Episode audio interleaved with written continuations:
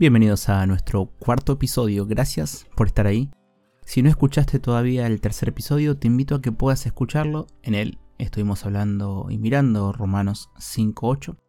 Hoy tenemos nuestro cuarto episodio, donde vamos a estar hablando de Romanos 10.9.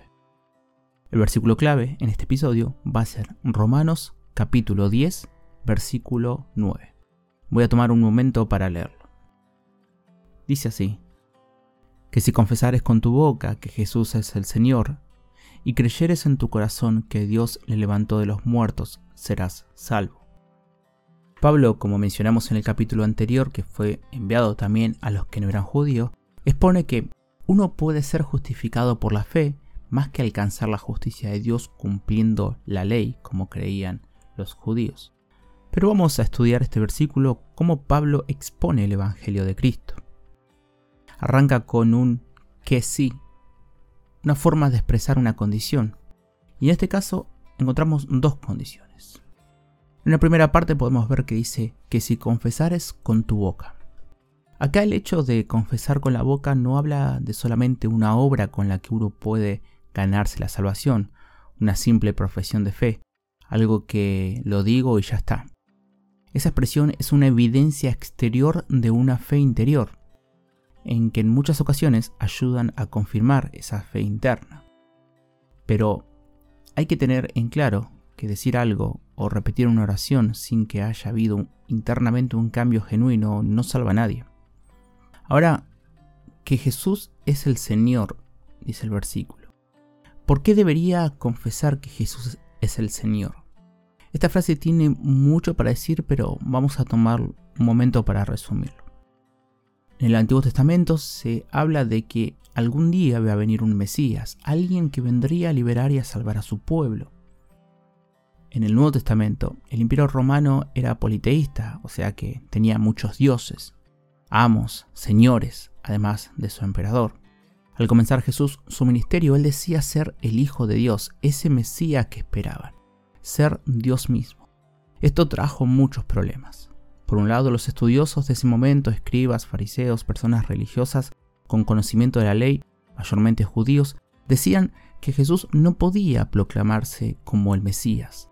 Ellos esperaban a un líder religioso, a un líder militar. Por otro lado, los romanos no permitirían que un hombre se diga llamar Señor por encima de su emperador César y por encima del resto de sus dioses. Entonces, al confesar con tu boca que Jesús es el Señor, estás diciendo y reconociendo que Jesús es Dios, que Él es Señor y que dejas de lado los otros señores, los otros dioses, poniendo a Dios por encima del resto. Ahora en la segunda parte, dice, y creyeres en tu corazón que Dios le levantó de los muertos. Acá hay algo interesante. ¿Por qué tengo que creer que Dios le levantó de los muertos? En el momento en el que se graba este episodio estamos en época de Pascua, donde recordamos a Cristo como nuestra Pascua y como el hecho más importante de la Biblia. El nacimiento de Dios fue importante, su muerte en la cruz fue importante, pero su reacción, wow, eso sí que es importante, uno de los hechos más importantes de la Biblia. Muchos nacieron, pero solo Jesús era Dios encarnado. Muchos fueron clavados en la cruz, pero solo Cristo cargó en él nuestros pecados y solo Cristo resucitó. Pagó el precio de nuestros pecados. Dios, al resucitar a Cristo, al levantarlo de los muertos, mostró su poder y cómo llegó a pagar la deuda por nuestros pecados.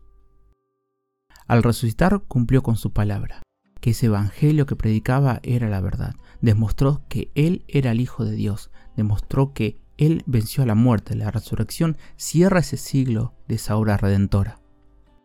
En conclusión, para ser salvo debo cumplir con estas dos condiciones. Y esto abarca todo lo que venimos viendo con respecto a que somos pecadores, de que estamos muertos espiritualmente. Primero debemos confesar que somos pecadores y que no siempre hicimos lo correcto delante de Dios. Confesar que Jesús es quien dijo ser, que Él es el Señor, que no hay otro Dios para mí, que Jesús es Dios, mi Dios. Segundo, creer que Cristo murió en la cruz por mí, que cargó mis pecados y creer que Dios lo resucitó para vencer la muerte y así darme vida a mí. Mira, no sé quién sos, pero Dios sí lo sabe. Quizás ya conoces a Dios, quizás has tenido malas experiencias en lugares, en iglesias, con pastores, pero dejando eso de lado, Dios quiere restablecer una comunión con vos. Ah, pero yo ya me bauticé una vez. Ah, pero yo voy a la iglesia. Ah, pero yo no le hago mal a nadie. Pero déjame decirte que ni la religión ni ser una buena persona te salvan. Si no eres una persona salva, ahora sabes cuáles son las condiciones bíblicas para hacerlo, para recibir ese regalo. Si ya fuiste salvo, la Biblia es tu guía para escuchar a Dios, leerla, ponerla en práctica y tener una mente bíblica. Gracias por escuchar este episodio y si te gustó puedes compartirlo. Te invito a que nos sigas y que nos acompañes en próximos episodios para seguir aprendiendo y sabiendo qué dice realmente la Biblia, para que nuestra mente, nuestro entendimiento se vaya renovando para conocer más a Dios. Y no te olvides, habla, piensa y vive con una mente bíblica.